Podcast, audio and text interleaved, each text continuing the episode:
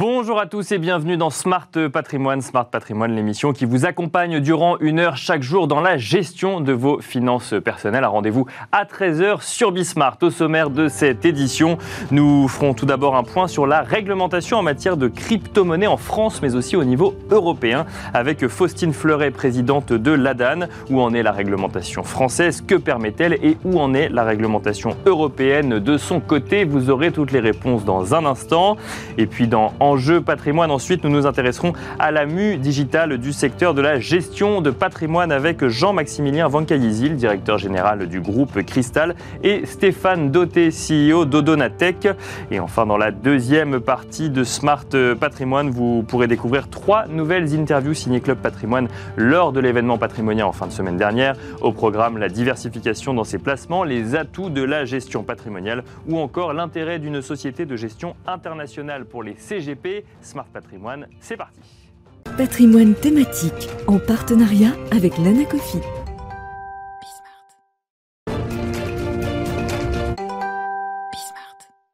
Et c'est parti pour patrimoine thématique, un patrimoine thématique consacré comme tous les mercredis aux crypto-monnaies, aux crypto-actifs et parfois même à l'investissement euh, dans ces crypto-monnaies. Aujourd'hui, nous vous proposons un point de réglementation sur le sujet avec Faustine Fleuret, présidente de l'ADAN, mais aussi euh, co-auteur du livre Droit des crypto-actifs et de la blockchain publié par LexisNexis. Bonjour Faustine Fleuret. Bonjour Nicolas. Alors on voit le livre à l'écran, c'est vrai que vous avez une double casquette, vous avez écrit ce livre d'un côté, vous êtes également présidente de l'ADAN, l'ADAN qui prend part justement aux réflexions euh, et aux discussions sur la réglementation française, mais aussi euh, européenne. Vous allez, donner votre, euh, vous allez nous donner votre vision un peu sur le sujet. On a 10 minutes ensemble là, pour faire un, point sur la réglementation crypto-monnaie et crypto-actifs. Qu'est-ce qu'on peut faire Qu'est-ce qu'on peut ne pas faire Comment l'Union européenne tente de mettre, elle, en place un régime commun à tous les pays membres avant de parler de cette initiative européenne, on, lit un peu sur Internet que l'Europe s'inspire beaucoup de ce qui se fait en France. Donc on va commencer par parler de ce qui se fait euh, en France. Petit rappel quand même de contexte, le Bitcoin a souffert de son image de blanchiment d'argent, de, de placement euh, pas sûr en termes de sécurité. L'AMF a mis en place une régulation, une régulation qui fonctionne bien. Aujourd'hui, où on en est sur cette réglementation en ce qui concerne les cryptoactifs euh, en France? Alors effectivement, en France, c'est très concret et on a une réglementation très précurseur. Et effectivement, nous sommes en train d'inspirer ce qui va ce qui se profile au niveau européen. Euh, la France euh, a pris en charge euh, ce sujet dès 2017. D'accord. justement parce qu'il y avait besoin de restaurer un peu de confiance sur les marchés. et effectivement, il y avait déjà à l'époque beaucoup de, beaucoup de d'idées qui véhiculaient sur le blanchiment et le financement donc, d'idées reçues ou pas forcément, ou de mauvaises expériences avec le Bitcoin. Et donc, il a fallu que le, bah, gendarme des marchés financiers, l'AMF, intervienne sur ces nouveaux actifs en fait, qui intéressaient de plus en plus de monde. Euh, complètement. Du coup, avec la loi Pacte, ce qui a été fait, c'est de mettre en place un régime euh, dédié euh, aux cryptoactifs, ce qui effectivement est complètement inédit par rapport à ce qui pouvait se passer chez nos voisins européens. Parce que ça, on ne pouvait pas légiférer sur les cryptoactifs de la même manière qu'on légiférait sur les autres actifs financiers. Il fallait un, entre guillemets un, contexte juridique dédié. Alors effectivement, c'était une des premières questions. Est-ce que les cryptoactifs tombent déjà dans une réglementation existante? Donc quand l'autorité des marchés financier à consulter l'industrie, c'était effectivement sa première question. Est-ce que l'on doit les traiter de façon adaptée, ce qui est le, plus, euh, le plus justement euh, approprié, mhm. ou est-ce qu'on euh, on devait le faire tomber, par exemple, dans la réglementation des instruments financiers? Donc le choix a été fait de consacrer cette nouvelle qualification juridique d'actifs numériques, qui recouvre à la fois les jetons et, et les monnaies virtuelles. D'accord. Et donc, on a créé un cadre à la fois pour l'émission de ces jetons. Mhm. donc, si vous êtes émetteur de jetons, ce qu'on appelait euh, les, ce qu'on appelle les ICO. Bien sûr. Donc les ICO, c'est pour, euh, pour, pour les gens qui nous écoutent, c'est l'équivalent d'une IPO finalement, mais pour les cryptoactifs. C'est ça. Vous une levée de fonds en cryptoactifs. Vous émettez des jetons pour euh, lever des fonds en face, soit des fonds en monnaie, soit en, autres cryptoactifs. Mhm. Donc il existe aujourd'hui un visa que vous pouvez demander en tant, que, en tant qu'émetteur auprès de l'AMF. et pour avoir ce visa, en fait, vous devez respecter un certain nombre d'exigences, et en particulier en termes d'information. Effectivement, c'est ce qu'on qu'on voyait auparavant sur les, sur les ICO, il y avait assez peu de bonnes informations pour que les souscripteurs soient réellement en pleine connaissance de cause de ce dans quoi ils investissaient. C'est ça, des avantages, des inconvénients, du risque éventuel et surtout du de, projet, de du projet derrière. D'accord. Exactement. Donc ce visa, volontairement, et ça aussi c'était très inédit à l'époque, et a été mis en place de façon optionnelle. C'est-à-dire que vous pouvez en tant qu'émetteur euh, de jetons euh, faire votre émission auprès du public français si vous n'avez pas le visa. Ça ne vous empêche pas de le faire. Néanmoins, le pari de l'autorité des marchés euh, financiers à l'époque, c'était que ça puisse devenir un avantage comparatif bah, bien entre sûr. émissions. Pour, pour attirer d'autres investisseurs, le fait d'avoir un visa de l'AMF sur une crypto-monnaie ou des crypto-actifs dont on entend effectivement que ça peut servir de blanchiment ou autre en 2017, ça rassure forcément, on imagine, une partie des investisseurs. Complètement. Et l'autre euh, l'autre point de faire cette, euh, cette réglementation optionnelle sur les émissions, c'était qu'on est sur, euh, et ça j'étais venu en parler la première fois, sur vraiment un système qui est en train de maturer, de grossir.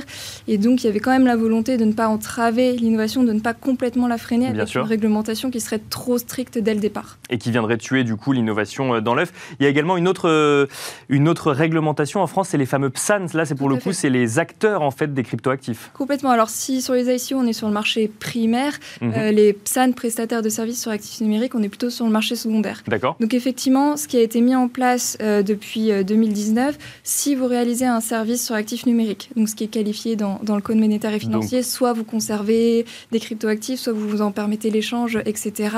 Donc les plateformes de crypto-monnaies sont des PSAN, des prestataires de services en actifs numériques. Voilà, par exemple. Si vous vous adressez au marché français ou si vous êtes établi en France ou les deux d'ailleurs, vous devez vous enregistrer auprès de l'AMF. D'accord. Et qu'est-ce que ça signifie? Euh, Ça veut dire que d'une part, si vous n'êtes pas enregistré, par contre là, vous n'avez pas le droit de fournir vos services auprès du public. D'accord, là c'est pas optionnel pour le coup. Non, c'est pas optionnel du tout. Euh, et qu'est-ce que ça veut dire concrètement pour euh, les entreprises qui doivent s'enregistrer en tant que PSAN? D'une part, l'AMF euh, vérifie l'honorabilité et la compétence des dirigeants, des responsables de la conformité, etc. Et d'autre part, et ça c'est le point très important, la CPR, l'autorité de contrôle de prudentiel et de résolution, contrôle le dispositif en matière de lutte contre le blanchiment et le financement du terrorisme de ces entreprises. Donc en fait, aujourd'hui, les PSAN sont sont, comme toute entité assujettie, comme les banques, comme les institutions financières, soumises à la réglementation européenne en matière de lutte contre le blanchiment et le financement du terrorisme. Est-ce que du coup ces PSAN sont, euh, on, font face à la même législation en matière de conseil, par exemple, en investissement, que peuvent avoir des, euh, des, euh, des, intermédiaires plus classiques Est-ce que l'AMF vérifie que ces sociétés sont basées en France ou en Union européenne avant qu'on y investisse? Ça, c'est des choses qui sont vérifiées? Alors, le conseil, par exemple, ou la gestion de portefeuille aussi, c'est un autre cas, sont aussi des services sur actifs numérique, mais où il n'y a pas d'enregistrement obligatoire. D'accord. En revanche, ce qu'il existe, c'est un agrément, comme le visa pour les ICO, qui est optionnel, que vous pouvez demander à l'AMF, mais qui ne vous empêche pas euh, d'exercer. Et pour avoir cet agrément, et de la même façon, peut-être vous montrer un tout petit peu plus vertueux que les autres, vous avez un certain socle d'exigence selon le service à respecter. Donc ce qu'on voit aujourd'hui concrètement, c'est 23 prestataires de services sur actifs numériques qui sont enregistrés auprès de l'AMF. D'accord. Donc, ils sont euh, techniquement en droit de, s'adresser à, vous pour vous fournir, Bien sûr, fournir leurs services. Mm. En revanche, aujourd'hui, on n'a encore pas euh, d'acteurs euh, pas d'acteurs agréés. La raison principale, c'est qu'on est sur un, un, régime jeune et que, bon, dans l'ordre des priorités, s'enregistrer était, était justement prioritaire pour les acteurs. Quand vous dites pas d'acteurs agréés, c'est sur la partie conseil, du coup, c'est ça? Alors, l'agrément est possible voilà, pour, les, pour ceux qui font du conseil, pour ceux qui font de la société, de la gestion de ah oui, c'est-à-dire qu'en fait, pour être agréé, il faut encore plus respecter encore plus de, de, de, contraintes ou en tout cas de, spécificités. D'accord. Donc on a 23 acteurs en fait qui sont enregistrés auprès de l'AMF, mais on n'a pas d'acteurs agréés. Pas encore. Aujourd'hui, euh, à l'heure actuelle. Et alors au niveau européen, euh, quelle, est le, hum, quelle est la démarche? Il y a cette fameuse, ce, projet MICA qui émerge, euh, où, où, là l'idée c'est d'avoir une réglementation globale au niveau de l'Union européenne. Alors effectivement, aujourd'hui, il n'existe encore pas de cadre européen, et donc comme on a été plutôt, euh, plutôt bon élève, plutôt plus vertueux, euh, en Europe, euh, l'Europe s'est beaucoup inspirée de ce qu'on a fait. Donc en septembre 2020, la Commission européenne a révélé son paquet en matière de finances digitales, mhm. Digital Finance, dans lequel elle proposait ce règlement MICA pour encadrer à peu près voilà, les émissions de jetons et, et, et les PSAN, donc qui vont s'appeler CASP dans le cadre européen. Mais en fait, elle s'est pas contentée de ça. Elle a également, la Commission a également proposé un texte sur justement les instruments financiers émis et échangé sur, sur les technologies blockchain. D'accord. Oui, parce que c'est deux choses différentes. Il y a les crypto-monnaies, il y a la technologie blockchain sur laquelle on peut faire des investissements, mais pas que forcément en crypto-monnaie pour le coup. Alors, et, justement, là où Mika traite plutôt des crypto-actifs comme une nouvelle catégorie d'actifs qui ne sont pas des instruments financiers, par contre, tout ce qui est instrument financier, peu importe, voilà, ils sont émis sur des réseaux blockchain, mais ça reste euh, légalement des instruments financiers. Ils sont soumis à ce qui existe déjà au niveau européen, euh, des règlements comme, euh, comme MIF, comme CSDR. Mais ce qu'a voulu faire la Commission, c'est de créer un régime pilote pour permettre, parce qu'on a vu, et l'autorité des marchés financiers a fait une, une analyse approfondie là-dessus, des obstacles réglementaires au fait de développer des activités sur instruments financiers, sur les technologies blockchain. Donc le but, c'est de faire une zone d'expérimentation où on pourrait peut-être permettre aux acteurs, aux porteurs de projets de bénéficier d'exemptions pour justement lever ces obstacles et créer enfin, adapter un peu la réglementation. Bah, c'est ça, c'est toujours le, sujet, c'est est-ce que je réglemente ou est-ce que je laisse l'innovation et en même temps jusqu'à quel moment je laisse l'innovation euh, perdurer avec les potentiels abus qu'il peut y avoir. Donc si, si euh, l'Union européenne prend le sujet à bras le corps, c'est qu'il y a des réglementations différentes selon les pays. vous, au niveau de la DAN, du coup, vous prenez part à ces discussions, vous suivez ça de près. selon vous, on va dans le bon sens Cette réglementation est bénéfique pour le, le secteur des crypto-monnaies en Europe? Alors pour le secteur français en particulier, déjà parce qu'en fait on est plutôt en avance, donc on est plutôt prêt et que pour l'instant, euh, par rapport à d'autres États, effectivement, les acteurs français ont déjà, euh, ont déjà, euh, doivent déjà respecter, se mettre en conformité avec le régime français. Donc ce serait un avantage concurrentiel pour des acteurs français pour le coup Notamment sur tout le volet lutte contre le blanchiment et le financement du terrorisme, on va être beaucoup plus prêt finalement que, que d'autres acteurs par rapport à ce qui va arriver. notre inquiétude, c'est que justement ce qu'on voit aujourd'hui avec le régime français, les PSAN, les 23 dont je vous parlais, qui sont enregistrés, sont plutôt des acteurs euh, français enregistrés, euh, enregistrés en France. On a euh, beaucoup d'acteurs étrangers qui s'adressent au marché français sans être enregistrés. Donc on a cette concurrence. Et ils peuvent quand même le faire. Alors, ils n'ont pas le droit. ils n'ont pas le droit, mais ils le font quand même. Voilà. Et donc notre, notre souci, c'est qu'effectivement, avec notamment l'harmonisation de ces règles, on est plus en fait ces, trous dans la raquette, ou alors en tout cas une supervision beaucoup plus renforcée pour que les acteurs français et les acteurs euh, européens exercent sur un pied d'égalité. Soient tous logés à la même enseigne, effectivement, et qu'on n'ait pas des acteurs européens qui s'affranchissent de la réglementation française, alors que euh, finalement la réglementation française protège plus les épargnants. C'est ce que, ce que vous nous dites. Ah bah complètement. En tant qu'épargnant, si vous voulez, euh, enfin, vous avez aujourd'hui un outil, ce régime français, pour investir en fait de façon sécurisée auprès des prestataires qui sont enregistrés. Donc c'est c'est vrai qu'on sait que cette réglementation est encore euh, assez peu connu. Euh, mais si vous êtes épargnant français, investisseur, que vous souhaitez euh, voilà, aller sur une plateforme d'échange, c'est vrai que ce qu'on recommande, c'est d'aller voir cette liste qui est publique hein, euh, sur le site de l'autorité des marchés financiers, cette liste des PSAN, qui sont donc enregistrés et qui ont donc notamment respecté des, exigences accrues par rapport à, d'autres prestataires. Merci beaucoup, Faustine Fleuret. Effectivement, soyons chauvins. Hein, si on est les plus avancés aujourd'hui en la matière, bon, bah, on ne peut que souhaiter que cette réglementation européenne deviennent un, avantage concurrentiel pour des acteurs qui ont déjà fait l'effort du coup de se, de se mettre euh, aux normes. Faustine Fleuret, je rappelle que vous êtes présidente de l'ADAN, mais aussi co-auteur du livre Droit des cryptoactifs et de la blockchain, publié par LexisNexis. Et euh, bah, je vous dis à bientôt pour un nouveau sujet euh, décryptage. Merci beaucoup. Avec plaisir, à bientôt. On se retrouve nous tout de suite dans Enjeu patrimoine.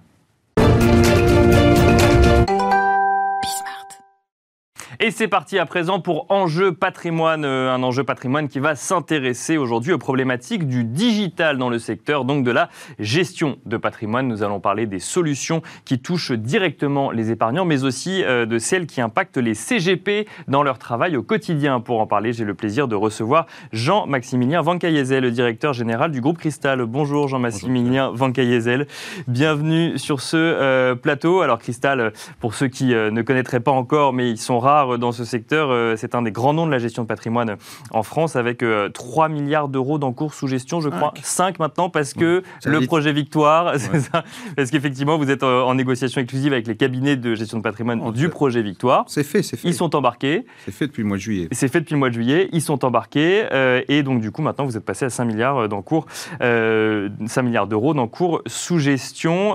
ça fait de vous aujourd'hui, je crois, le leader sur le marché français? Oui, on, on se bagarre à Hein, pour euh, avoir la place de leader. Après, il y, a, les actifs, mais il y a aussi, aussi notre, euh, notre positionnement dans le monde. Hein. Nous sommes dans des cabinets à travers le monde et en France, donc 20 euh, agences en France, 11 représentations dans le monde. on peut aussi regarder on ne regarde pas que les actifs. Donc on considère que nous sommes leaders, oui. Et euh, à côté de vous, Stéphane Doté, CEO d'Autonatech. Euh, bonjour Stéphane Doté. Bonjour. Alors, euh, une plateforme de finances comportementale dédiée à la profession et in fine aux épargnants. Un mot rapide sur Audonatech Oui, alors Audonatech, c'est une plateforme effectivement avec un écosystème d'applications. Ces applications, elles permettent aux CGP d'interagir avec leurs clients sous l'angle je te connais mieux Mhm. Donc, je personnalise mieux mon conseil. Parce que du coup, on se repose sur la donnée client, sur la connaissance client en amont Absolument. On travaille sur la connaissance client et là, du coup, on rejoint euh, euh, le comportemental, puisque la donnée comportementale en général euh, a toute sa valeur, mais dans le conseil en investissement et pour la gestion de patrimoine, est euh, une donnée importante et, et que le CGP peut valoriser. Alors la problématique qui nous anime, c'est la gestion de patrimoine à l'ère du digital. C'est intéressant de vous avoir tous les deux en plateau. Jean-Maximilien Van Cayezel, qui du coup, bah, vous êtes sur ce secteur depuis de nombreuses années, vous connaissez ce secteur, vous avez vu le digital arriver. Stéphane Noté, vous avez créé une solution avec le digital, une solution nouvelle. D'abord, Jean-Maximilien Van Cayezel, euh, le digital, ça n'est pas nouveau. Mais c'est un enjeu réellement depuis combien de temps dans le secteur de la gestion de patrimoine? Depuis le début où il a fallu euh, attendre un petit peu de temps avant que les gestionnaires de patrimoine se disent bah tiens je peux en faire quelque chose ou euh, mes clients, mes les épargnants me demandent d'en faire mmh. quelque chose? Bah, tout s'est accéléré avec la crise, mais je dirais qu'il y, a deux façons de le voir, le digital, dans, un cabinet de gestion de patrimoine. Il y a celle qui est classique et qui est partagée par 98% des, des CGPI, c'est améliorer sa productivité, mhm. Compter, compter l'argent des clients. D'accord, ouais. c'est tout bête, mais c'est important. Ce qu'on appelle l'agrégation des, l'agrégation des comptes. Et puis aujourd'hui, on parle beaucoup de parcours client, parcours client digitalisé, signature électronique. ça, c'est ce qui occupe le cerveau de la plupart des CGP actuellement. Et puis, euh, nous, on, pense aussi qu'il y a un, avenir, et on se rejoint bien avec Stéphane sur ça, c'est euh, aller faire de la conquête, avoir de nouveaux clients, être présent sur le net, commencer à imaginer des, agences virtuelles qui vont être en support de, euh, du conseiller en gestion de patrimoine qui, lui, est physiquement sur, sur place. Donc euh, ça, la crise du Covid, on voit ça accélérer ça. On, a, on fait des affaires en online, ce qu'on ne faisait pas du tout avant. On a réussi, à, nous, à faire des campagnes énormes de, sur certaines campagnes de produits on n'a pas vu le client. Et, là, vous vous êtes rendu compte qu'avec euh, la, pandémie et du coup le fait que les gens ne pouvaient plus se déplacer, ne pouvaient plus se rencontrer, mm. le digital a permis de conserver une relation, voire de créer de nouvelles relations avec euh, les épargnants? On a tous cru qu'on conserverait. Mais ce qui a été nouveau, c'est qu'on a développé nouveaux clients. D'accord, ok. Et de, parce que là, on parle d'une situation qui a euh, presque mm. deux ans. En fait, c'est quand même assez rapide, un changement du jour au lendemain pour un certain nombre d'épargnants. Et vous vous êtes rendu compte que ça fonctionnait finalement très bien. Bah, on, a été, on a été assez agressif. C'est qu'au début, euh, on a subi, comme tout le monde, hein, on s'est organisé. Alors, euh, subir, c'est certains de nos collaborateurs, la plupart des collaborateurs des sièges sont partis avec leurs unités centrales euh, oui, ça on l'a vu dans d'autres secteurs, effectivement. on fait aussi parce que chez eux. Euh, on n'avait pas assez de laptop, donc euh, on a pris les unités centrales. Donc ça, c'est la technologie digitale oui, ça. De, la débrouille, que j'aime bien aussi. Et puis après, on a commencé à s'organiser beaucoup sur le net, d'abord avec en suivant mieux nos clients, puis après en organisant des événements digitaux qui ont été des succès, où on a réussi des campagnes euh, aujourd'hui, par exemple, une des campagnes de, produits de private equity a été lancée complètement en digital et nous avons fait une opération euh, qui représente euh, quasiment 20% de nos encours, enfin pas de nos encours, pardon, de notre collecte cette année. Pour vous dire que la nouvelle clientèle qui, qui, arrive par des canaux de, de webinaires, hein, de mhm. très professionnels, très ciblés, nous amène une nouvelle clientèle qu'on ne touchait pas et d'accélération de cette clientèle. Mais alors c'est amusant de se rendre compte que ça fonctionne et que ça fonctionne aussi bien, alors que euh, jusqu'alors on avait l'impression que c'était avant tout un métier de contact, un métier mm. euh, dans un bureau fermé mm. où on était sûr qu'on ne euh, racontait ou on ne parlait de son mm. patrimoine qu'à une personne de confiance en face de soi. Là, du coup, finalement, c'est quoi? C'est des, des, personnes plus jeunes, des personnes plus actives sur le digital ou même pas forcément? En fait, c'est juste qu'ils étaient prêts, mais qu'on n'avait pas envisagé cette solution-là. La, crise a été un formidable accélérateur. Pendant, pendant les premières, premières parties du confinement, beaucoup de gens ont développé du temps. Mhm. Pour, pour, pouvoir et, cultiver et, gérer et accumuler un peu d'épargne aussi. Oui, mais enfin, ce, dont je parle, ils l'avaient déjà cumulé, mais, mais, euh, mais ils ont eu du temps. Et, euh, et euh, en fin de compte, il y a toujours les êtres humains. Nous, pour nous, l'être humain est au cœur de notre stratégie, est au cœur de l'entreprise. Hein. Nous sommes une entreprise d'êtres humains au service d'autres êtres humains. Donc ça, c'est clair. Mais euh, maintenant, plutôt que se voir physiquement, on arrive à le faire avec les moyens modernes euh, que, tout le monde utilise. Tout le monde a appris à utiliser Teams euh, et, compagnie. Et donc, et donc, ça fonctionne bien. Et puis derrière, une fois que vous pouvez signer tout en électronique, vous n'avez plus à vous voir physiquement. Nous-mêmes, ça a été le cas pour des opérations sur le capital. Notre LBO, on l'a quasiment fait en digital, en tout cas sur les signatures des documents, ce qui est assez incroyable. Et on, signe tous un samedi soir en regardant la télévision des opérations assez lourdes parce qu'on on a, on a, on en tout cas, on a la capacité ou la possibilité de le faire. Moi, je suis assez impressionné de ce qui nous arrive et, euh, et assez satisfait d'ailleurs. Alors, j'imagine qu'il y a plein de plein d'enjeux effectivement dans le secteur en lien avec cette digitalisation. Stéphane Noté, juste avant, euh, donc on, a entendu euh, Jean-Maximilien Van euh, nous dire que la pandémie avait été un véritable accélérateur. au Donatec, ça fait combien de temps que ça existe? Ça fait trois ans. Ça fait trois ans, donc un an avant le début effectivement de cette de, de, de, cette crise. vous constatez vous aussi que là aujourd'hui il y a une demande supplémentaire sur des outils digitaux. Quand vous vous êtes lancé, vous sentiez que la profession était intéressé, euh, mais en même temps un petit peu frileux sur le sujet, et que là, il y a eu une réelle accélération C'est bah, Quand on s'est lancé, on n'avait pas du tout anticipé la pandémie, évidemment, donc c'est pas c'est pas sur la pandémie que j'ai créé oui, Donatec. Euh, on l'anticipait, ce mouvement, parce qu'il était, euh, il était en, déjà en route, voilà, et donc moi je l'ai senti. Il est clair que la pandémie a accéléré tout dans la prise de conscience, en fait, je pense. et finalement, dans dans un changement quelque part de modèle. Mais ce qui est intéressant, euh, parce que je, du coup je, je souscris à la remarque, c'est que finalement l'humain reste au centre. Nous, en fait, on fait des applications digitales pour permettre aux conseillers de développer une relation humaine, durable et responsable. C'est ce qu'on dit, c'est notre vision. Mais alors, comment on développe une relation humaine euh, avec le digital? Eh bien, en euh, développant des applications, justement, qui permettent aux conseillers, donc c'est à l'usage du conseiller, d'interagir avec son client avant le rendez-vous ou en, j'allais dire, en, en, en, apport, en apport d'informations par rapport à un rendez-vous et par rapport euh, plus largement au développement d'une relation. C'est-à-dire qu'en fait, on peut échanger aussi à n'importe quel moment avec son conseiller, sous, réserve qu'il soit disponible évidemment, mais on n'attend pas le vendredi 15h parce qu'on a pris rendez-vous vendredi à 15h, mais on peut donner des informations avant le rendez-vous et il sait déjà qui vous êtes en fait. Voilà, ça c'est, ça, c'est déjà, euh, c'est, effectivement le premier pas. Euh, c'est finalement, bon, ok, on a appris à interagir à distance, donc effectivement, on peut faire un certain nombre de choses à distance et surtout quand le client le veut. Mhm. c'est-à-dire le soir sur son canapé ou le dimanche soir, n'importe, euh, quand il le veut. Mais ça va au-delà, c'est-à-dire que le digital aujourd'hui, l'intelligence artificielle, toutes les technos qui se développent permettent de collecter des données en fait, euh, des données que qu'il est difficile de, collecter dans un entretien en mhm. direct euh, avec le client. Cette, fameuse agrégation de, de, comptes dont on, dont, on, dont on parlait tout à l'heure? Oui, puis des données sur les préférences du client, sur ses comportements, sur finalement la connaissance du client, parce que ben, le, profil de risque, par exemple, ce fameux profil de risque qu'on doit faire euh, suite à un entretien physique. On peut le faire aujourd'hui en digital ou ça, ça, reste euh, de l'ordre d'un entretien bah, euh, avec un conseiller? Justement, nous, c'est la première brique sur laquelle on a travaillé. Donc, on avait l'habitude d'avoir des questionnaires, soit papier, soit PDF. Mhm. Hum, en termes de digitalisation, il y avait mieux. On pouvait l'envoyer au client. mais déjà, le client, pour le, pour, le, pour le remplir, il avait du mal. Donc, on a travaillé effectivement sur la gamification, donc avoir des choses beaucoup plus abordables par, par les investisseurs, par les épargnants et alors, pour les, ça, c'est effectivement, quand, on va sur votre site, la, gamification, c'est quelque chose qui est mis en avant. Et alors, moi, j'ai fait un parallèle tout de suite avec les crypto-monnaies. Alors, c'est deux choses totalement différentes. On ne parle pas du conseil d'investissement ou non, mais on a vu fleurir des sites qui proposait des investissements en crypto-monnaie, qui axait énormément sur la gamification, à se demander si aujourd'hui, quand on veut euh, réfléchir à ces investissements, on n'est pas obligé de euh, prendre la même stratégie marketing finalement, de dire euh, il faut que ce soit sympathique finalement de réfléchir à ces investissements. Oui, alors je pense que ça va bien au-delà de la stratégie marketing. le sujet, me semble-t-il, c'est l'éducation financière en fait, mhm. parce que le conseil d'investissement, c'est vraiment technique.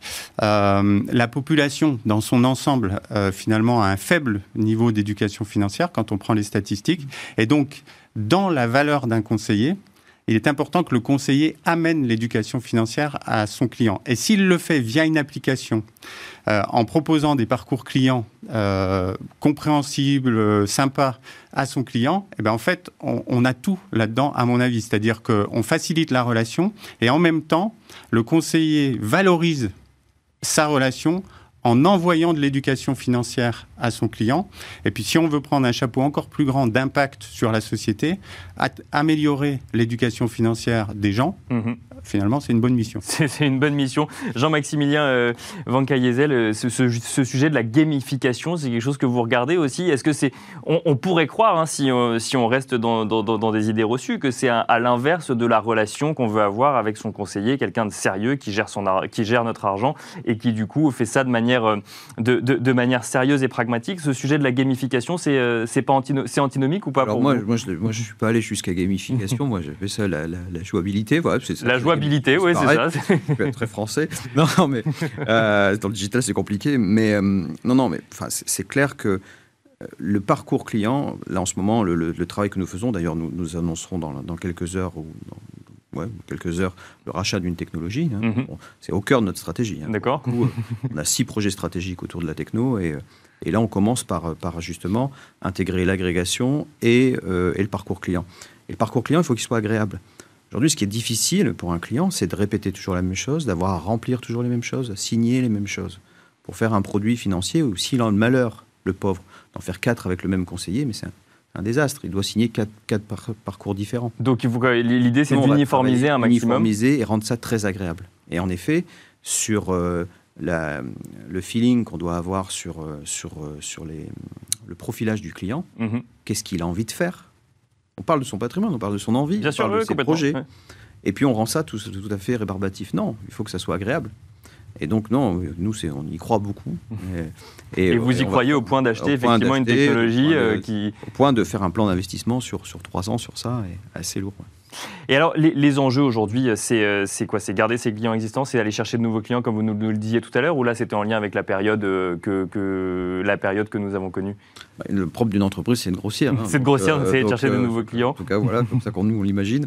Donc oui, c'est de chercher de nouveaux clients, c'est prendre des, parts de marché hein, face, à, face à nos compétiteurs qui sont pour nous les établissements bancaires. Hein. Notre compétiteur, c'est pas les CGPI, c'est c'est les établissements bancaires. Donc, euh, c'est de faire en sorte que justement, le client retrouve chez nous tout ce qu'il ne trouve plus mhm. dans une banque. Aujourd'hui, il a du mal à, avoir un service. Moi-même, en, tant qu'utilisateur, je trouve qu'il y a beaucoup de sujets.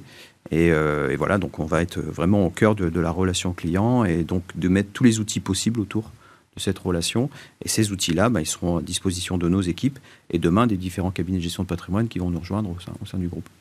Euh, d'un point de vue très pragmatique, euh, Stéphane Doté, il y a des montants euh, sur lesquels on est prêt à aller en digital et sur lesquels on a besoin de discuter avec quelqu'un de manière physique je, la vie d'un professionnel du digital et ensuite la vie d'un professionnel en fait, la, vie d'un professionnel du digital, c'est, enfin, à la limite, c'est la vie de quelqu'un qui travaille sur le comportemental. Je pense que ça dépend. D'accord.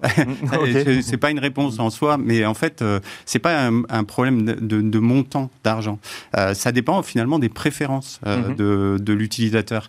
Il y a des gens qui vont pouvoir acheter une voiture sur Internet sans la voir, mhm. et des gens ils pourront jamais. Il faudra qu'ils aillent dans, dans la concession, qu'ils aillent l'essayer, etc. Donc, euh, je, moi, je répondrai pas en termes de montant d'argent, même si évidemment, pour des petites sommes, c'est peut-être plus facile d'accéder au digital que sur des grosses sommes. C'est bon, ça, ça, peut se comprendre, mais c'est surtout une, une, euh, une question de préférence et c'est pas non plus une question d'âge. Euh, c'est vraiment une question de comportement, de voilà, de façon d'être, de personnalité. Euh, c'est presque quelque Il y a un lien avec le, profil de risque ou pas forcément? Alors euh, ça, je sais pas. Il faudrait, il faudrait, regarder. Que les associés chercheurs regardent. Mais, mais en fait, je, je, commençais à répondre à votre question en disant c'est un peu comme le risque. En fait, finalement, c'est peut-être une question de risque d'aller d'aller. c'est une question de risque et puis c'est une question de confiance aussi. En fait, dans le domaine de l'argent, quand même, c'est la confiance qui qui, qui, qui, qui règne en maître. et en ce sens le conseiller est quand même une bonne réassurance. Jean-Maximilien euh, Van, Van on va finir, euh, là il nous reste quelques secondes. Vous constatez, vous aussi, pareil, qu'il y a, euh, que, ça dépend finalement sur les montants, qu'on peut aller chercher des montants très élevés qu'on aurait imaginé, ou on reste sur des investissements ou des placements plus réduits quand on parle de digital? Non, non, la crise a obligé à, a obligé même des gros montants à être discutés online, donc il n'y a pas de limite sur ça. Après, en effet, moi je pense que c'est un mélange des deux. Il faut que, il faut que le client puisse avoir une fluidité dans la relation donc avec les outils modernes et de temps en temps un, bon rendez-vous avec une bonne table, c'est très bien aussi. ça, ça ne digitalise pas encore. Ça, ça, ne digitalise pas encore. Merci beaucoup Jean-Maximilien Van Cayezel, directeur général du groupe Cristal, et merci Stéphane Doté, CEO d'Odonatech. Merci à vous également de nous avoir suivis. On espère que vous avez compris comment euh, la gestion euh, de patrimoine évolue à l'ère du digital. On se retrouve tout de suite pour la deuxième partie de Smart Patrimoine. C'est parti pour la deuxième partie de Smart Patrimoine, une deuxième partie qui va vous faire revivre l'événement patrimonial avec des interviews d'experts de la gestion de patrimoine tournées sur place par Club Au programme, on commencera par se demander si la diversification a encore un sens. C'est une question que Laura Olivier, journaliste chez Club Patrimoine, posera à Jonathan Benarous, directeur du développement des réseaux externes de Intential Patrimoine. Et Laura Olivier sera accompagnée pour cela de deux CGP, euh, Michael Hilbé, cofondateur du site monplacement.fr et Fabrice Artignan, Artignan pardon, conseiller en gestion de patrimoine au sein du groupe Patrimofi. Et puis ensuite, on se demandera quels sont les atouts de la gestion patrimoniale, Linda Labidi, journaliste chez Club Patrimoine posera la question à Constantin Paoli, directeur du développement chez Invest AM, et Linda Labidi qui posera également la question euh, de, des sociétés de gestion internationale et notamment de leur intérêt pour les CGP, cette fois-ci à Thomas Ibanez, directeur du développement retail chez Alfie Partners pour Jupiter AM. Euh, on se retrouve tout de suite pour la première interview. La diversification a-t-elle encore un sens? C'est la question à laquelle répond Jonathan Benarous, directeur du développement et des réseaux externes chez Intential Patrimoine. Il répond à cette question face à Michael Hilbé, euh, cofondateur du site monplacement.fr, mais aussi face à Fabrice Artignan, conseiller en gestion de patrimoine au sein du groupe Patrimofi. C'est une interview qui est signée Laura Olivier, journaliste chez Club Patrimoine. Et on se retrouve pour parler euh, de diversification. Est-ce que la diversification a encore un sens aujourd'hui? On en parle tout de suite avec mes trois invités. Bonjour à vous trois, Jonathan, Michael et ici Fabrice. Bonjour Laura. Bonjour Laura. Bonjour Laura. Très bien, très très bien. Alors on va parler de diversification euh, ensemble, c'est ce que je disais euh, il y a un instant. Alors Jonathan, vous dites que la diversification justement permet de euh, diversifier euh, les risques, mais aussi de donner de nouvelles opportunités euh, aux clients. Qu'est-ce que vous entendez par là? Écoutez, dans un contexte où nous avons des taux qui sont extrêmement bas, dans un contexte où les banques refusent littéralement les placements financiers, on, on doit être force de proposition pour proposer à nos, clients et à nos partenaires CGPI autre chose que du placement sans risque. Donc on va travailler sur énormément de classes d'actifs, de l'action, de l'obligation, de l'immobilier, du structuré, bref, tout ce qui peut permettre d'aller chercher du rendement avec un risque adapté à celui du client. Donc plus que jamais, plus que jamais, aujourd'hui la diversification est nécessaire dans l'allocation d'actifs des contrats d'assurance vie de nos clients. Alors, euh, Michael euh, et Fabrice, vous êtes euh, tous les deux CGP. À quelle solution de gestion, justement, enfin, lesquelles on peut utiliser pour faire comprendre un CGP qui n'est pas tout seul Alors, sur, chez mon placement, sur, typiquement sur l'accompagnement et sur les possibilités qui, peuvent être offertes par Intential, on a d'une part la, possibilité de faire du multipoche donc de pouvoir aller euh, chercher euh, de la prestation et de la gestion déléguée auprès de partenaires, mais également et surtout, et c'était l'objet euh, pour lequel nous on avait été intéressé de travailler avec Intential, c'est notamment la partie gestion déléguée. C'est-à-dire qu'aujourd'hui, on peut créer une propre gestion, être nous-mêmes acteurs et promoteurs auprès de nos clients, de nos convictions, de nos vues de marché et d'une gestion du risque directement depuis le portail assureur. Ça, c'est une, une plus-value qui est très forte. C'est une plus-value, nous, qui, qui nous a intéressés dès le début. Et, le sujet qui se pose maintenant, euh, quid des outils? Parce que pour construire et pour travailler, on a besoin, euh, on a besoin d'énormément d'outils, on a besoin d'acheter euh, de la donnée, on a besoin de la traiter. Et on a une problématique qui va être de pouvoir la connecter avec l'assureur. Donc ça, ça peut être un sujet peut-être sur lequel Jonathan peut nous en dire un peu plus. Jonathan, comment vous faites vous oui. Alors effectivement, il y, a, deux sujets dans, la question de, de Michael. La, première, c'est finalement bah, notre capacité à pouvoir nous adapter au savoir-faire euh, du, distributeur. Nous avons des distributeurs qui sont extrêmement variés, certains qui sont très axés sur les allocations d'actifs, d'autres qui, vont être plutôt juridiques euh, ou fiscalistes. Et donc, nous devons adapter notre offre à ces différentes populations de conseillers, soit en laissant complètement la main aux distributeurs, comme dans le cas de la gestion déléguée, soit en allant jusqu'à proposer des allocations d'actifs gérées par des sociétés de gestion expertes, comme dans le cas de Multipoche, mais on pourra y revenir euh, si vous le souhaitez. Sur la le deuxième sujet, le sujet de finalement le lien triptyque entre l'assureur, le distributeur et le fournisseur de données. Euh, nous travaillons régulièrement avec des acteurs qui vont faire des allocations d'actifs, qui vont proposer des nouveaux fonds, qui vont proposer des agrégations. Et donc notre rôle à nous, finalement à terme, c'est de pluguer ces acteurs-là à notre digital pour que les CGPI n'aient qu'un seul parcours à effectuer, à savoir celui de, son fournisseur de, données. Et à partir de là, les données viendront se déverser directement dans nos, dans nos contrats d'assurance vie. Et c'est ça notre optique. Il y a encore du chemin à faire parce que c'est long, parce que c'est coûteux et parce qu'il faut, pouvoir, il faut pouvoir le, prioriser. Mais très clairement, c'est notre volonté, c'est de faciliter au maximum le parcours de souscription de nos partenaires. Qu'est-ce que vous proposez euh, aujourd'hui euh, comme alternative aux fonds euros? Alors aujourd'hui sur les fonds euros, en fait finalement on va s'adapter à la volonté et au savoir-faire du client et du distributeur. Sur les classes d'actifs, on référence très très régulièrement des, supports d'investissement qui sont dits différenciants. Ça veut dire quoi? On a référencé plus de 200 produits structurés depuis le début de l'année. On a référencé trois UC immobilières spécialisées. Mhm. On ne va pas aller faire du, euh, du, bureau ou du commerce parce qu'on en a déjà beaucoup, mais on va aller chercher des typologies d'investissement comme le viager ou bien comme la rénovation immobilière ou d'autres classes d'actifs qui vont venir diversifier l'immobilier. On va travailler également sur des fonds obligataires court terme prudents avec un risque SRRI qui va être mesuré. Finalement, on va, on va essayer d'avoir un panel d'investissement qui s'adapte encore une fois à ce que souhaite et à ce qu'attend le client. D'accord. Fabrice, qu'est-ce que vous en pensez? Ça vous parle tout ça? Quelque temps effectivement intential, il y a beaucoup beaucoup d'années, euh, et pour avoir travaillé avec Apicil également, euh, j'entends très bien et c'est très très bien justement cette diversification. Et moi, ce que je voulais savoir pour quelqu'un qui aujourd'hui souhaiterait euh, repartir avec Intential, et, bon, il y a, beaucoup de, il y a d'acteurs sur le marché. Aujourd'hui, Fabrice Artillon se dit tiens, Intential m'intéresse. J'entends parler de la multipoche, donc ça a l'air plutôt intéressant. J'entends tout le, tout le cheminement, tout ce nouveau cheminement et digital qui se fait également quel est aujourd'hui le, plus, j'ai envie de dire, pour moi, pour tous les CGP indépendants, de se dire, effectivement, maintenant, on revient sur un potentiel, ou on reste sur un potentiel, ou un potentiel, c'est encore plus fort, ça va encore plus loin.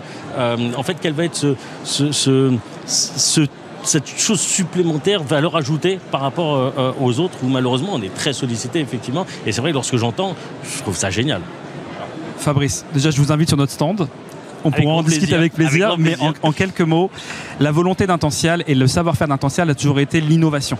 L'innovation, on s'est lancé en 2016, d'ailleurs on fête nos 5 ans à Patrimonia cette année, sur, basé sur l'innovation. L'innovation digitale, on a aujourd'hui l'un des outils digitaux les plus adaptés du marché. L'innovation sur les supports, nous avons été le premier assureur à sortir un fonds euro dynamique dès 2016 avec notre fonds Euroflex. Nous avons, nous avons euh, travaillé sur les, quasiment les premiers sur les SCI. Donc on a un vrai savoir-faire sur euh, finalement comment est-ce que pense et quel, est le besoin du distributeur. Nous avons des, commerciaux qui sont d'anciens CGPI et qui ont cette connaissance, qui ont ce, lien avec les clients et qui donc nous permettent de pouvoir écouter, comprendre et mettre en place. Et le dernier point, c'est qu'à la différence de gros acteurs qui sont un peu patos, on a la chance d'être hyper agile dans notre, dans notre sélection de fonds et à partir de là, on a une capacité à pouvoir réagir extrêmement vite. D'accord, Michael si, je peux rebondir sur les, sur les propos de Jonathan, effectivement, c'est un point important parce que nous, on a commencé comme étant acteurs euh, petits et modestes et puis on, a réussi à, croître un petit peu. Et, de fait, c'est rapidement posé la question de bah, justement comment adresser le risque. Donc pour ça, il faut avoir euh, une offre qui est étendue. Ça, Intential y répond. Et, surtout le référencement euh, de nouveaux supports et de nouveaux acteurs. Et donc ça, c'est intéressant d'avoir une gamme effectivement qui se renouvelle. Et, l'autre sujet, c'est si on a envie d'être un petit peu plus autonome, euh, bah, comment on fait si on veut euh, nous-mêmes avoir notre fonds ou nous-mêmes créer nos structurés et les référencer directement euh, auprès d'Intential Là, il y, a une problématique de faisabilité déjà. C'est appréciable d'avoir un acteur chez qui c'est possible. Bon, on a vu avec Intential, ça l'était, tant mieux. Et de délai sous combien de temps, quand on a besoin d'être réactif, hein, personne n'est passé à côté des événements de l'année dernière. Bien sûr. Quand ça va mal, ça va mal. Et, donc là, il faut pouvoir voilà, soit avoir des options de gestion, soit des possibilités de référencement qui sont rapides. Et, et je laisse. Jonathan nous, Jo- nous éclairer là-dessus. oui. ouais. C'est notre savoir-faire. Je parlais des structurés, 200 structurés, maximum une dizaine de jours Mm. pour référencer un produit structuré. Des fonds dédiés, on en a plus de 60 dans notre gamme. Donc on, on- on comprend le besoin aujourd'hui que peut avoir un CGPI à avoir son propre fonds ou à proposer des, des op- des produits structurés différenciants de, de ce que peut proposer la banque. Et ben ça, on l'admet et on l'inclut dans nos process pour pouvoir aller extrêmement vite là-dessus. Et juste, si je peux parler, rebondir deux minutes sur, les, sur, le, sur le, le multipoche, Oui. qui était un sujet important. Euh, Fabrice me demandait pour- comment est-ce qu'on se différenciait de, de la concurrence. Le multipoche existe chez beaucoup d'assureurs, mais ils l'ont tous géré comme une gestion pilotée. D'accord. Et chez On Intentiel Patrimoine, du coup, Et pas chez Attention Patrimoine, on l'a géré comme une gestion sous mandat. Vous allez me dire quelle est la différence? Quelle est la Elle est différence? Double. Elle est double. La première, c'est que lorsque vous êtes en gestion sous mandat, c'est la société de gestion qui Mhm. passe directement les ordres sur le mandat. Ce qui veut dire qu'elle n'a pas besoin d'attendre le référencement des supports par l'assureur qui peuvent prendre parfois 15 jours, 3 semaines. Elle passe les ordres dans la journée, c'est traité dans la journée. Le deuxième, le deuxième avantage, c'est que nous ne sommes pas en architecture fermée. Sur le mandat de gestion, à la différence de la gestion pilotée, le- le- la société de gestion peut travailler avec l'ensemble des supports de la place. 10 000 OPCVM, des, des titres vifs, des, des- des trackers, des produits structurés. Ils ont capacité de pouvoir les référencer, ce qui n'est pas le cas dans la gestion pilotée.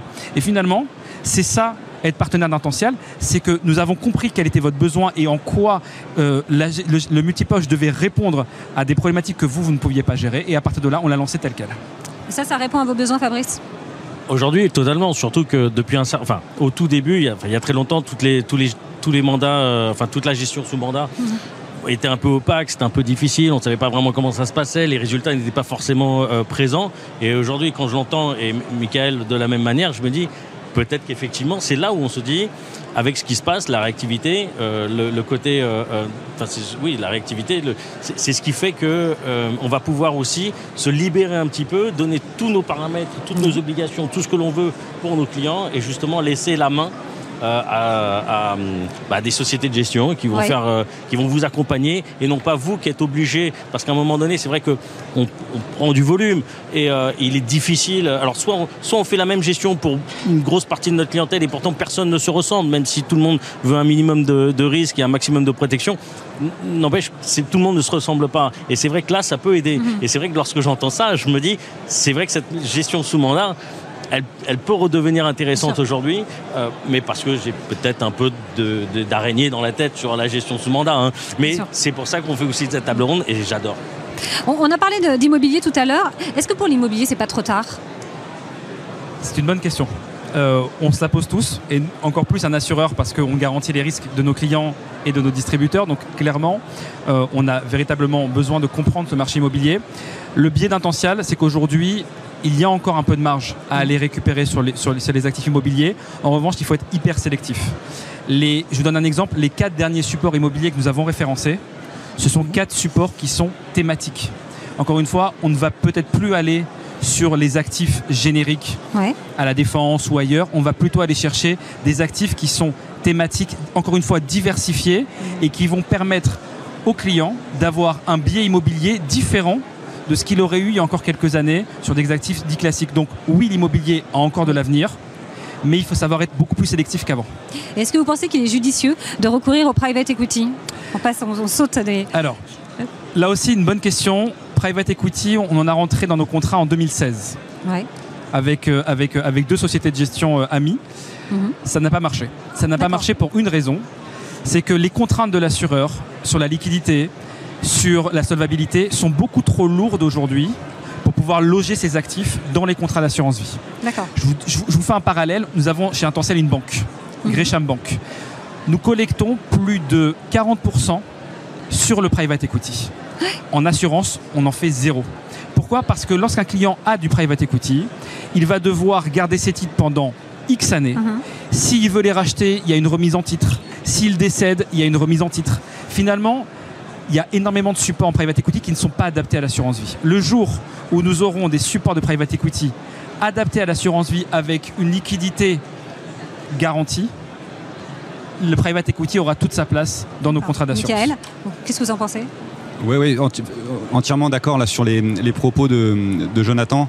Euh, alors autant sur la poche immobilier, Euh, nous, c'est quelque chose sur lequel on a des convictions très fortes et, qu'on utilise. D'ailleurs, euh, on lance justement, on a lancé un mandat de gestion purement immobilier. Ça, répond à une double problématique. Déjà, ça permet d'administrer le risque très très bien. Et c'est un actif qui parle tout à fait aux clients. C'est-à-dire qu'aujourd'hui, l'immobilier, c'est rassurant et, et c'est un actif qu'on n'a pas de difficulté à expliquer le private equity, euh, j'ai envie de dire, le, problème est complètement dans l'autre sens. Au niveau de l'administration du risque, ben, on est sur des supports déjà euh, beaucoup plus risqués. Et euh, il y a une opacité. Il y a une opacité. Alors, il y a une difficulté d'expression déjà vis-à-vis -vis du client et il y a une opacité pour nous dans la lecture du produit. Donc autant on est plutôt favorable, on diversifie pas mal avec l'immobilier, autant sur le private equity, on a plus de réserves. Et je rejoins absolument ce qui a été dit. Merci beaucoup d'avoir été euh, tous les trois euh, avec nous aujourd'hui sur le, plateau de Club Patrimoine. Merci beaucoup Laura. Merci, Laura. Voilà, on espère que le sujet de la diversification est maintenant un petit peu plus clair euh, pour vous à cette période de euh, l'année. En tout cas, euh, on espère que les réponses de Jonathan Benarous, directeur du développement des réseaux externes de Intential Patrimoine, mais aussi de Michael Ilbé, cofondateur du site monplacement.fr, ou de Fabrice Artignan, conseiller en gestion de patrimoine au sein du groupe Patrimofi, vous ont convaincu. Une interview donc, qui a été signée Laura Olivier, journaliste chez Club Patrimoine. C'est à présent au tour de Constantin Paoli de euh, s'exprimer sur les atouts de la gestion patrimoniale. Constantin Paoli, euh, qui est directeur du développement chez Invest AM, au micro de Linda Labidi, journaliste chez Club Patrimoine. Bonjour à tous, ravi de vous retrouver dans Patrimonia, le salon de la gestion de patrimoine, d'où j'ai le plaisir de recevoir Invest AM, représenté par Constantin Paoli. Bonjour. Bonjour Linda, merci de nous recevoir. Bah, avec plaisir, vous êtes directeur euh, donc, euh, du développement. Euh, avec vous peut-être une présentation rapide de en sachant que j'avais noté que votre filiale Serius avait quand même bien résisté à la chute des marchés en avril et mars 2020. Bah écoutez, tout à fait. Ouais. Bah, en fait, InvestM, pour vous en dire quelques mots, c'est une société de gestion qui a été créée il y a une dizaine d'années sur, euh, sur un savoir-faire euh, qui émane des gérants, euh, l'allocation d'actifs internationale. Et donc on gère à ce jour presque un milliard, on espère, on espère les dépasser bientôt, et ce qui nous permettra de fêter les 10 ans de la plus belle des manières. donc c'est une équipe de 12 personnes, il y a 6 gérants et, et, on est à Paris et effectivement on est filiale du groupe Cyrus. et donc ce qui, ce, qui, explique un petit peu notre positionnement aujourd'hui et la manière de laquelle on s'est construite parce que euh, en fait on a été créé pour gérer les actifs financiers euh, des clients du groupe et puis au fur et à mesure des années on a développé des solutions euh, en réponse à ces besoins là et on les propose à d'autres, à d'autres partenaires depuis maintenant deux ans et on est ravis de le faire et c'est pour ça qu'on est là aujourd'hui. Justement, je rebondis sur l'international. Votre credo en manière de gestion internationale? Alors oui, vraiment, en fait, le positionnement dans STM, c'est enfin ce qui nous différencie des autres gérants diversifiés de la place. Alors il y en a d'autres qui le font, mais vraiment, on a, on a vraiment un positionnement extrêmement international. Euh, on intervient sur toutes les zones géographiques, toutes les classes d'actifs, tous les secteurs, toutes les devises. L'idée étant de construire vraiment des portefeuilles extrêmement diversifiés euh, qui résistent bien dans les phases de baisse. Et c'est ce que vous me disiez tout à l'heure. Effectivement, l'année dernière a été une, mhm. année particulièrement euh, euh, décisif pour InvestM parce que les, portefeuilles ont particulièrement bien résisté à la crise du Covid. Euh, l'idée étant d'être euh, toujours bien positionné évidemment, de construire des portefeuilles robustes sur la durée et de, et de performer sur la durée. Voilà. Oui, et d'ailleurs vous avez le fonds Latitude qui fait partie des fonds les plus connus, on va le dire. Je me demande finalement ce qu'il a de plus versus les fonds diversifiés. Bien sûr, bah, en fait, ça correspond à ce qu'on, ce qu'on fait euh, dans nos portefeuilles. C'est-à-dire que ce sont des fonds qui sont assez libres dans la manière de laquelle ils sont gérés, qui représentent vraiment les convictions euh, de l'équipe de gestion qui est dirigée par euh, Gilles Echeberry-Garay, qui a passé une dizaine d'années chez Franklin Templeton et qui ensuite a créé mmh. Investem au sein du groupe Cyrus. Et en fait, c'est cette vision de marché qui est déclinée à tout ce qu'on fait, nos fonds. Et ce sont des fonds qui peuvent être extrêmement complémentaires avec d'autres fonds diversifiés du marché, parce qu'ils vont avoir des positionnements différents, euh, s'exposer vraiment à l'international sur des classes d'actifs complémentaires et donc qui sont, euh, euh, je dirais, très bien pour être apportés en complément d'un fonds de portefeuille et en compagnie d'autres fonds diversifiés que nos partenaires connaissent bien aussi. D'accord, donc plutôt en complément finalement. Bah, évidemment, si, nos partenaires souhaitent les mettre euh, à 100% dans leurs allocs, j'en serais ravi. Mais non, l'idée, est d'apporter encore plus de diversification, d'aller sur des classes d'actifs, etc., qui ne sont pas forcément couvertes par les autres fonds de la place. Et, je trouve que cette idée de on peut pas, enfin, avoir qu'un seul fonds euh, diversifié en fonds de portefeuille. Je trouve pas ça forcément pertinent, Euh, mais euh, donc d'avoir plusieurs fonds comme ça, c'est un fonds qui a un positionnement atypique par rapport aux autres. Et on le voit bien dans les dans les positionnements que euh, que notre gestion met en place et qui passe souvent sur Bismart ou Club Patrimoine. Alors, vous avez mis en place un service de délégation de gestion pour les CGP. Et je crois savoir que c'était pour vous essentiel. Alors tout à fait, en fait on est connu pour nos fonds latitude, Mm. mais euh, l'avantage comme je vous le disais tout à l'heure c'est qu'on appartient à un grand groupe de gestion de patrimoine et que je crois qu'on est, on a, enfin, on est au plus près des besoins des, euh, des, euh, des clients privés. Et donc depuis 7 ans en fait on a développé ces stratégies-là, enfin ces, ces solutions-là euh, dont l'objectif en fait c'est vraiment d'apporter des solutions clés en main à nos partenaires. Euh, donc de la gestion pilotée en assurance vie française, de la gestion sous mandat en assurance vie luxembourgeoise sur compte titre. Euh, donc l'idée c'est toujours pareil, on ne fait qu'une chose chez STM, c'est de la location d'actifs, de la gestion diversifiée et donc notre vision, la vision des gérants est déployée de la même manière dans tout ce qu'on fait. Et on s'est dit en fait voilà, apporter de la délégation aux partenaires, c'est vraiment ce, qui, ce, qui, ce dont ils ont besoin parce que les, les contraintes réglementaires augmentent énormément. Oui. Euh, ils ont beaucoup plus, il faut, euh, il faut évidemment justifier ses allocations, etc. Et le fait de déléguer euh, sa gestion à des professionnels de l'investissement leur apporte beaucoup de confort. Et nous, en, en parallèle de ça, en plus de la qualité de la gestion, on a développé du reporting, du service, etc. Et vraiment pour répondre aux besoins de notre actionnaire, mais aussi, euh, je crois, enfin, aux besoins de, de l'ensemble des, des CGP. Alors en parlant des CGP encore, euh, forcément vous avez un stand aujourd'hui euh, au salon Oui, bien sûr. Patrimonia. Ouais. Et qu'est-ce qu'on peut retrouver sur ce stand et que vous demandent-ils ces CGP quand ils viennent vous voir? Alors, bah écoutez, là, on est ravis parce que déjà, c'est la première participation d'un STM euh, au Salon Patrimonia. Donc, pour nous, c'est vraiment euh, euh, quelque chose. Quoi. On, on fête nos 10 ans cette année. On se tourne vers, vers le marché des CGP, des partenaires en général, des banques privées, etc. Et, euh, et donc, euh, on est très très content d'avoir les retours euh, de nos CGP. Et puis, on a l'occasion vraiment de leur parler de, de ce qu'on fait en Mhm. direct, de voir énormément de monde. Et puis, on est très très content de participer à cet événement qui, qui, donne, euh, qui donne envie voilà, de retourner sur le terrain, etc. Et, et euh, vraiment, c'est c'est- c'est top. Voilà. Bon, en tous les cas, bienvenue. Merci Bah, Constantin merci Paoli. beaucoup, Linda. Merci à vous, à très bientôt. Voilà, c'était euh, Constantin Paoli, directeur du développement chez Invest EAM, qui répondait à Linda Labidi, journaliste chez Club Patrimoine, sur la question des atouts de la gestion patrimoniale. Société de gestion internationale, quel intérêt pour les CGP C'est une question euh, que pose Linda Labidi, journaliste chez Club Patrimoine, à Thomas Ibanez et Mathieu Morgan de chez Jupiter AM. Bonjour à tous, bienvenue. On est au salon Patrimonia et j'ai le plaisir de recevoir l'entreprise Jupiter. Bonjour. Bonjour. Alors vous êtes une société de gestion britannique avec 70,3 milliards d'euros d'encours. Alors ce sont les chiffres de juin 2021, hein, je tiens à le préciser. Euh, donc Thomas Ibanez, vous êtes directeur du développement retail pour Jupiter et chez euh, Ali Partners. C'est bien ça? Chez bien- Alfie Partners, oui, tout à fait, qui est le distributeur exclusif de, de Jupiter sur le marché français. Et à votre droite, Mathieu Morgan, directeur des investissements pour Jupiter. Bonjour. Bonjour à tous deux, bienvenue. Je crois savoir que c'est votre deuxième anniversaire hein, au salon Patrimonia. Que viennent chercher vos CGP en effet, on est, on est ravis d'être, d'être ici. Euh, cette année, ça fait en fait notre deuxième année euh, de présence sur le marché français des, des conseillers en gestion de patrimoine. Et euh, Patrimonia est une occasion euh, unique pour remercier l'ensemble de nos partenaires, compagnies d'assurance, sociétés de gestion, CGP, qui nous ont accompagnés depuis, depuis les débuts en 2019. Et comment les fonds ESG répondent actuellement à la demande, aux besoins? Eh ben, euh, c'est vrai qu'on parle de plus en plus au- aujourd'hui des stratégies dites ESG, des fonds ISR euh, ou des fonds dits thématiques. Euh, et, et ce qu'on propose nous en ce moment euh, chez Jupiter, euh, c'est le, on, on a une solution assez attractive qui est un produit diversifié qui s'appelle Jupiter Global Ecology Diversified, qui va permettre au, au- CGP de proposer à leurs clients une solution moins volatile, puisqu'on est sur un produit d'ici 4, moins volatile, mais avec une approche multithématique sur tout ce qui est lié à l'environnement.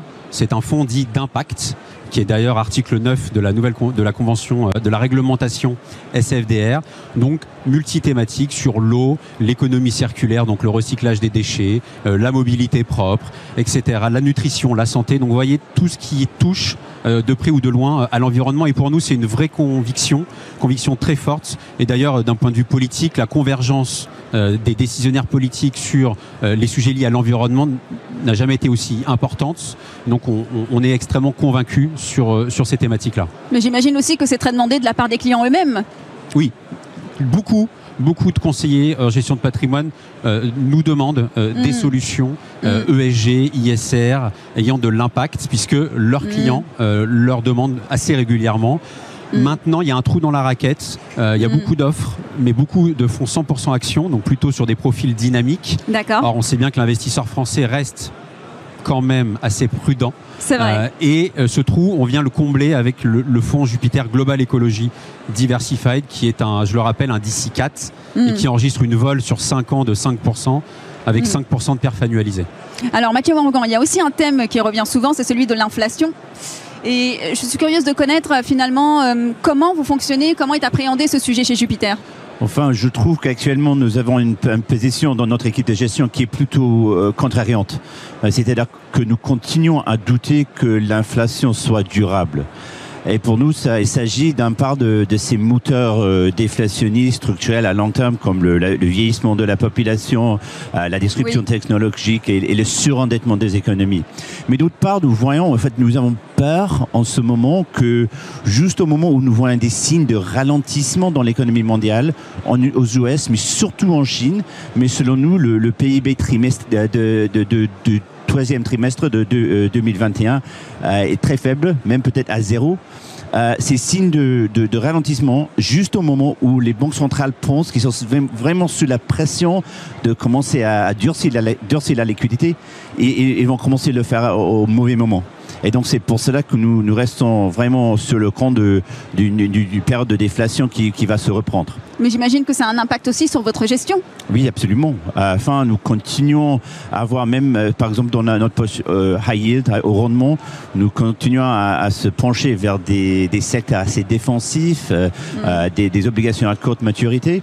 Et aussi, c'est assez contraire. Nous avons dans le portefeuille une sensibilité au taux qui reste assez élevée. Nous avons des bons de trésor américains, australiens, donc ça c'est un peu différent à beaucoup de nos, nos concurrents. Et finalement, nous continuons à avoir une exposition au dollar qui est assez élevée. Ah, donc c'est une position, comme je vous dis, euh, assez contrariante par, par, rapport à nos, nos compétiteurs. Merci à tous les deux pour vos interventions respectives. Merci. Merci. Merci à vous de nous avoir suivis. À bientôt. Voilà, c'était l'interview de Matthew Morgan, euh, directeur des investissements chez Jupiter AM, et de Thomas Ibanez, directeur du développement retail chez euh, Alfie Partner pour Jupiter AM, qui répondait à Linda Labidi, journaliste chez Club Patrimoine, sur la question société de gestion internationale. Quel intérêt pour les CGP C'est déjà la fin de cette émission. On se retrouve demain, demain euh, où on va parler d'ISR comme tous les jeudis. On se posera la question de l'investissement en ISR via son PER et ensuite on se posera une question d'actualité avec nos deux invités en plateau. On se demandera pourquoi les prix de l'énergie montent, quels sont les mécanismes qui font que ces prix de l'énergie montent en France et surtout bah, comment est-ce qu'on peut agir, qu'on soit euh, particulier ou entreprise. C'est déjà la fin donc de cette émission. On se retrouve demain sur le même format et toute la semaine également pour vous faire revivre également euh, bah, Patrimonia avec des interviews réalisées euh, par Club Patrimoine. On remercie Amanda au Axel à la réalisation comme à la production et Pauline pour son aide à la préparation de l'émission. Je vous dis à demain pour un nouveau numéro de Smart Patrimoine.